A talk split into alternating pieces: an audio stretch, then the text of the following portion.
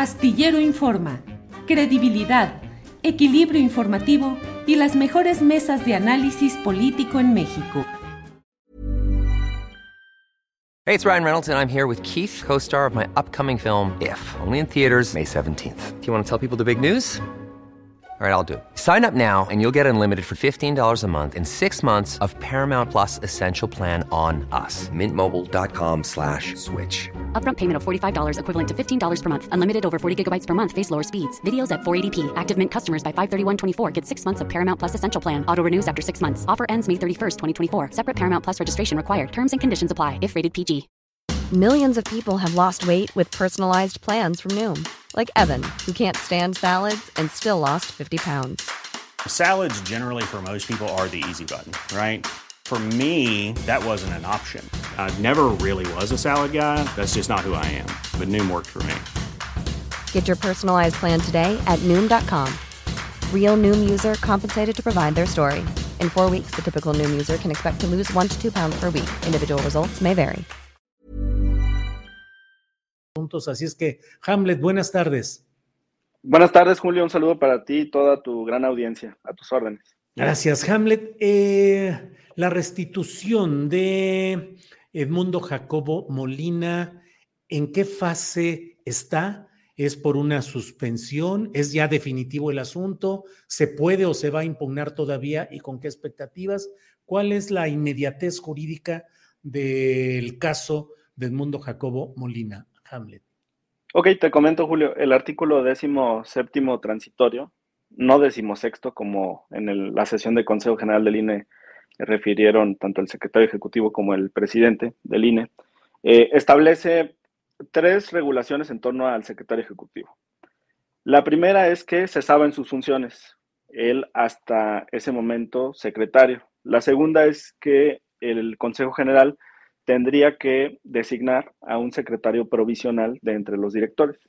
Y la tercera es que en el mes de mayo, en la, sesión del mes de mayo, la sesión ordinaria, una vez que esté completo el Consejo General con las tres personas consejeras y la persona que dirigirá el Instituto Nacional Electoral, el presidente, una vez que estén estas cuatro nuevas eh, integraciones en el Consejo General, pues puedan participar de la deliberación y entonces sí, entre los 11, los siete que se quedan más los cuatro nuevos, puedan designar a su secretario ejecutivo del 2023 al 2029. Ese artículo fue el que impugnó Jacobo. Eh, lo impugnaron por tres vías y esto es interesante porque se presta a riesgos de resoluciones contradictorias en los tribunales del Poder Judicial de la Federación. Eh, lo impugnó personalmente vía amparo, lo impugnó y eso lo resuelve un juez de distrito y después un tribunal colegiado o la corte en revisión, según las instancias. Eh, lo impugnó también en un juicio de la ciudadanía que resuelve la sala superior del Tribunal Electoral, eso está en trámite. Y también impugnaron a través de la controversia constitucional. Desde nuestra perspectiva, eh, la Corte tiene que intervenir, como lo hizo en la discusión de la ley de la industria eléctrica, porque están utilizando un chicle y pega. Eh, disculpa la expresión, pero están intentando todas las vías disponibles para lograr su cometido. Y por lo menos en teoría eh, existe la posibilidad de contradicción entre resoluciones que derivan de órganos distintos pero que están en un mismo poder, el Poder Judicial Federal. Tanto los jueces de distrito como los magistrados de circuito, como la Sala Superior del Tribunal Electoral, como la Suprema Corte, todos estos órganos forman parte del Poder Judicial Federal. ¿Qué pasa si uno dice que sí y otro dice que no? Nos meteríamos incluso en un problema constitucional. ¿Cuál sentencia es la que vas a obedecer, a acatar? Eh, por esa razón, fíjate, en la discusión de la ley de la industria eléctrica, la Corte, cuando tuvo conocimiento de las acciones y controversias, determinó suspender el conocimiento de todos los asuntos en los órganos inferiores, porque la Corte es el órgano supremo del Poder Judicial, es la cabeza del Poder Judicial. De hecho, el presidente de la Corte es también el presidente del Consejo de la Judicatura, que imparte, en teoría, disciplina al interior del Poder Judicial. Eh, este es un planteamiento que lo puede realizar tanto la Cámara de Diputados a través de su representación como la Consejería Jurídica de la Presidencia. Y yo creo que ese es el rumbo que va a tomar, porque si no, se pueden generar estos riesgos. Ahora, ¿cómo van las tres vías? ¿Cómo se Eh, llama esa eh, instancia que, van a, que podría interponerse, Hamlet? Bueno, este es un planteamiento, es una solicitud, pero que se puede presentar en un recurso de revisión.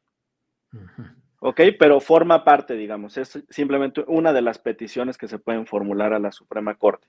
También, ¿Ya está decidido que se va a presentar o está considerándose? Eh, yo he hablado con el director jurídico de la Cámara, se lo he comentado, esa es una perspectiva personal, yo espero que, se haga desde la Cámara de, Diputados. He tenido comunicación también con el equipo jurídico de presidencia, de consejería, y les he expresado esta preocupación por los riesgos eh, porque están tomando los tres caminos eh, al, mismo, al mismo tiempo. Y en muchos países sucede ¿eh? que si la Suprema Corte ya está conociendo de un asunto, independientemente de cuál sea la materia, todos los demás tribunales deben de guardar silencio hasta que la Corte hable, precisamente para no tener esos conflictos. Ahora te explico. El que va más avanzado de estos tres caminos en cuanto al proceso es el del amparo. la ley de amparo te permite tener un cuaderno principal, que digamos es el juicio principal, es el tronco, y una ramificación que es optativa, no, no siempre existe, que es el cuaderno o el incidente de suspensión. El quejoso, al acudir al amparo, puede solicitar una suspensión provisional y después eso se puede convertir en una suspensión de carácter definitivo. La suspensión de carácter definitivo, en teoría, eh, es vigente hasta en tanto se resuelva el tronco principal, hasta que se resuelva el juicio en el fondo. Un amparo normalmente tarda seis meses. Eh, mientras tanto, la suspensión puede o no estar vigente. ¿Qué es lo que ocurrió en esta cadena? Eh, Jacobo pidió una suspensión provisional, se la negaron. Eh, un tribunal colegiado revocó esa negativa, o sea, dijo, no estoy de acuerdo con que se le niegue la suspensión provisional y entonces concede la provisional. Después, en la fecha de la audiencia, ya eh, la juez federal, que es inferior a este tribunal colegiado, que está compuesto por tres magistrados, eh, toma en consideración esta resolución del colegiado. Ella podía insistir en negarla o podría aceptarla, pero lo acepta. Y entonces acepta estos argumentos y concede la suspensión definitiva. ¿Qué sigue? Otra vez puede acudirse en un recurso de revisión, que está en el artículo 81, eh, inciso A de la ley de amparo, a que el Tribunal Colegiado de Circuito conozca con un poco más de profundidad si confirma o revoca esa suspensión definitiva. Si la confirma, esa suspensión estaría en teoría vigente hasta que se resuelva el fondo. Pero hemos visto otros casos, sobre todo relacionados con obras públicas como el tren Maya y demás, que las suspensiones no son pétreas, o sea, no son inmodificables. Las suspensiones siempre se pueden revocar, tú puedes presentar solicitudes, argumentos ante los jueces para que cambien de opinión. Y en esta resolución de la suspensión eh, definitiva que otorga em, esta juzgadora decimosegundo de, de distrito, eh, ella toma primero la decisión de restituirlo en el cargo, pero segundo y muy importante, hace una acotación que Lorenzo Córdoba eh, y el propio secretario no mencionaron en su parafernalia de la reincorporación. Y lo que establece la juez de distrito es que el secretario regresa pero no con sus antiguas facultades, sino con las que están vigentes. Y las que están vigentes, bueno, pues son las que están establecidas en el plan B. Y por aquí tenemos un cuadro comparativo de las eh, facultades que se le han retirado a través de esta reforma, que con mucho gusto te comparto a través de, producción para que se puedan este, desglosar en el momento que tú indiques. Es decir, ha dicho, bueno, primero, eh, no es... Eh, un hecho definitivo el que Edmundo Jacobo siga en la Secretaría Ejecutiva del INE, porque podría darse esa solicitud de un recurso de revisión que podría tener una resolución distinta, es decir, que podría volver a colocarlo fuera de ese cargo. ¿Así es, Hamlet? Es correcto. Ese recurso de revisión eh, se puede interponer tanto por la Cámara como por la Consejería Jurídica y aquí un tema procesal que, no pasó desapercibido en la sesión del Consejo General es el de la notificación. Ni la Cámara ni la Consejería habían sido notificados esa tarde, ni el propio INE como superior jerárquico del secretario ejecutivo. En realidad lo que dice Lorenzo Córdoba en una entrevista a medios tradicionales eh, es que le llega la notificación por correo electrónico a Jacobo, él imprime esa notificación y se la comunica a Lorenzo. Y Lorenzo le contesta diciendo, ya vente. O sea, ni siquiera verificó si ese correo era auténtico, si era la resolución en sus términos. eh, no contrastó con las autoridades señaladas como responsables, como por ejemplo la Cámara de Diputados. Lo ortodoxo, lo decente, pues es esperar a que el Poder Judicial notifique estas sentencias. Pero bueno, ya lo hizo. Eh, dando respuesta concreta, sí, sí se puede revocar en ese recurso de revisión y aunque se confirmara el recurso de revisión, las suspensiones nunca son eh, inmodificables. Siempre se puede solicitar una, una, derogación, digamos, de esa, eh, de esa medida cautelar, que es la suspensión. Hamlet, a su regreso, Edmundo Jacobo Molina en declaraciones periodísticas dijo que llegaba con sus mismas facultades, es decir, como diciendo, tengo todo lo que antes tenía, pero cuando llegue un momento de cambios legales, eh, podrían ser menos esas facultades. Tú nos dices que tienes ahí el volumen de las atribuciones que se le recortaron. ¿Es así? ¿Se le recortaron? ¿Y cuántas? Eh, ¿qué, ¿De qué tanta profundidad? Te voy a decir cuáles sigue teniendo, que son muy básicas. Mira, él sigue siendo representante legal del instituto. Hey, it's Ryan Reynolds, and I'm here with Keith, co star of my upcoming film, If, only in theaters, May 17th. Do you want to tell people the big news?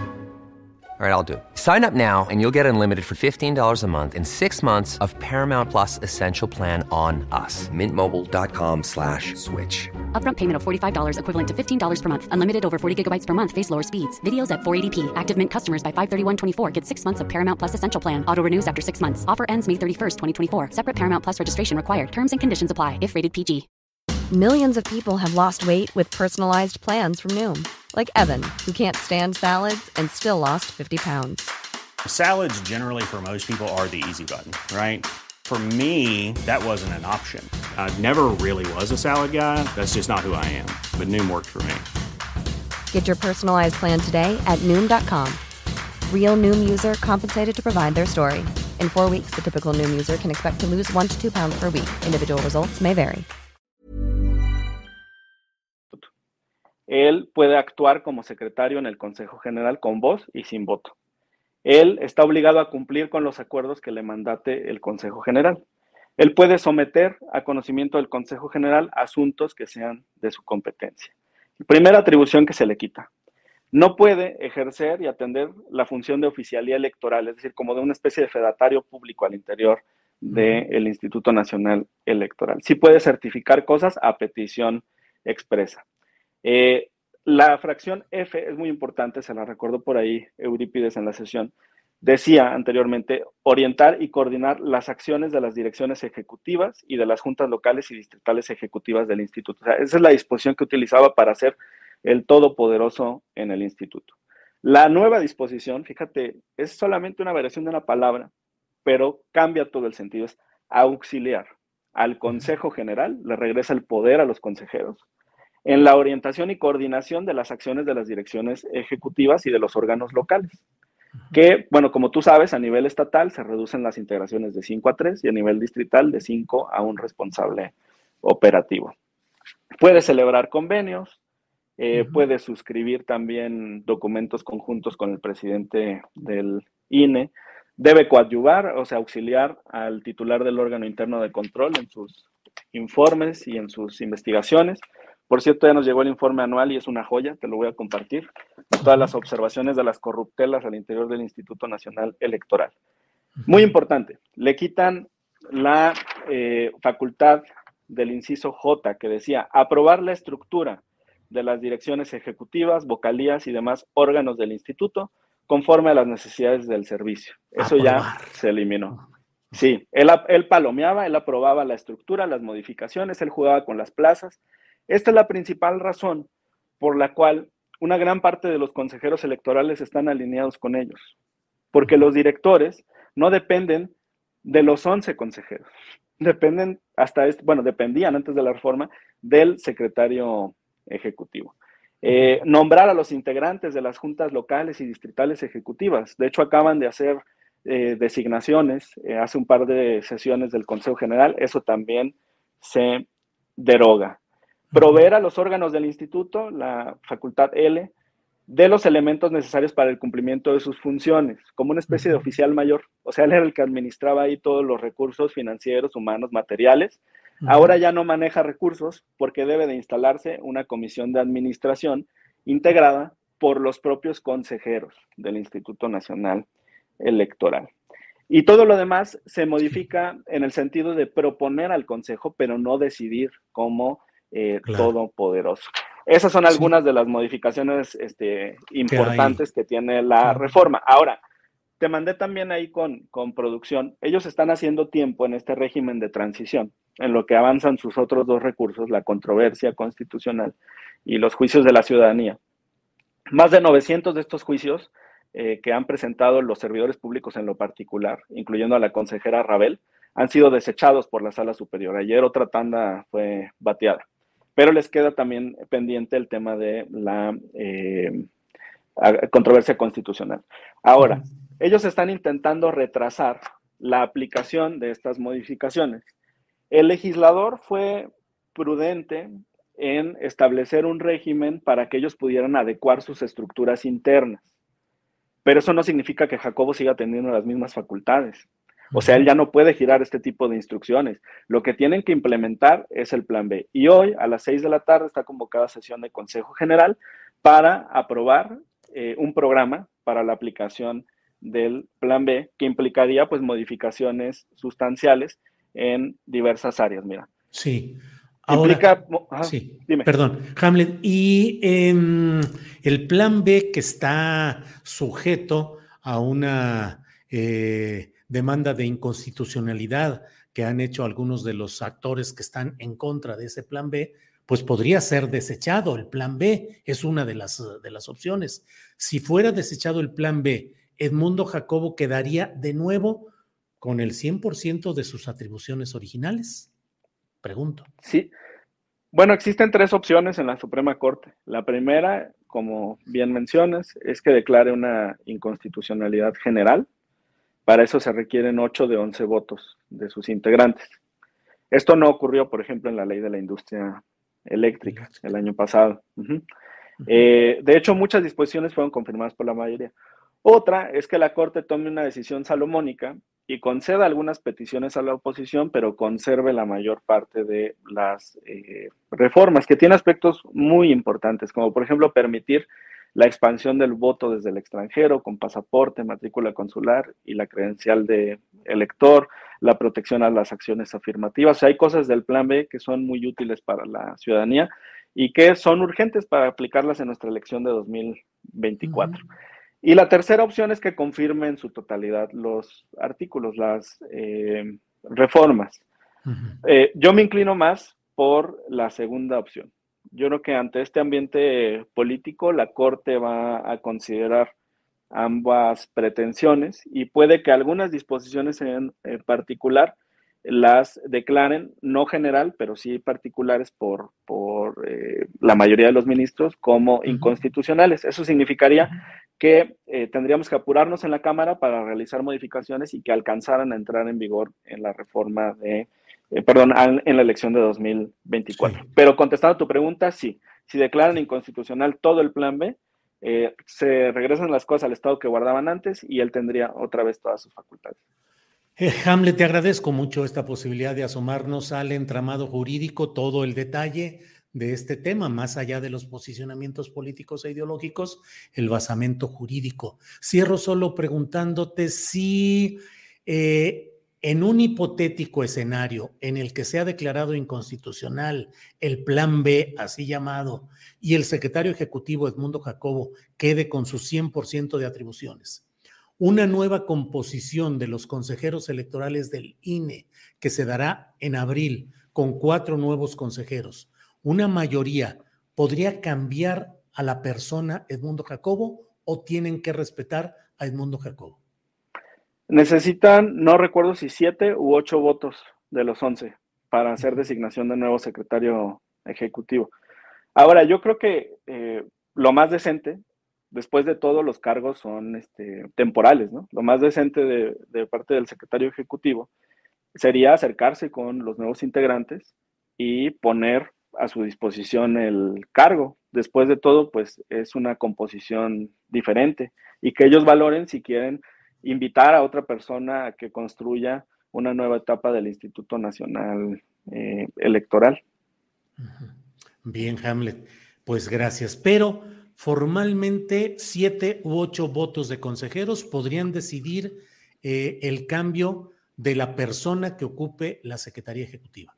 Sí, es correcto, es correcto. Ahorita te doy el dato preciso porque estoy con el tema de los 8 de 11 en la Corte y no recuerdo si son 7 de 11 u 8 de 11, pero ahorita te lo envío. Y finalmente, si me permites, Julio, eh, sobre lo que ocurre con las designaciones del INAI. Soy respetuoso de las decisiones de la colegisladora del, del Senado pero sí fue un proceso eh, que nos da un ejemplo de lo que no debe ocurrir aquí en la selección de consejeros electorales del, INE. Eh, resultó evidente, por ejemplo, que uno de los designados había sido de los peores calificados en el examen y la afinidad de la otra comisionada con eh, el PAN. Y qué bueno que estemos en esa transformación que implique una negativa a las cuotas. Y esto pues nos permite advertir como diputados que la vía que debemos seguir de compromiso con la ciudadanía es de limpiar al INE y eso solamente lo podemos lograr con un proceso ejemplar y desde mi perspectiva el sorteo sería una vía muy adecuada porque entonces no le deben el cargo ni a los partidos ni a los grupos, sino a su capacidad y a la suerte. Bien, Hamlet, pues te agradezco mucho la posibilidad de platicar hoy y ya seguiremos viendo algunos otros temas de esta actualidad política, electoral, jurídica. Hamlet, muchas gracias. Gracias, Julio. Buena tarde a toda la audiencia. En Sherwin Williams somos tu compa, tu pana, tu socio, pero sobre todo somos tu aliado, con más de 6.000 representantes para atenderte en tu idioma y beneficios para contratistas que encontrarás en aliadopro.com. En Sherwin Williams somos el aliado del PRO. Para que te enteres del próximo noticiero, suscríbete y dale follow en Apple, Spotify, Amazon Music, Google o donde sea que escuches podcast. Te invitamos a visitar nuestra página julioastillero.com.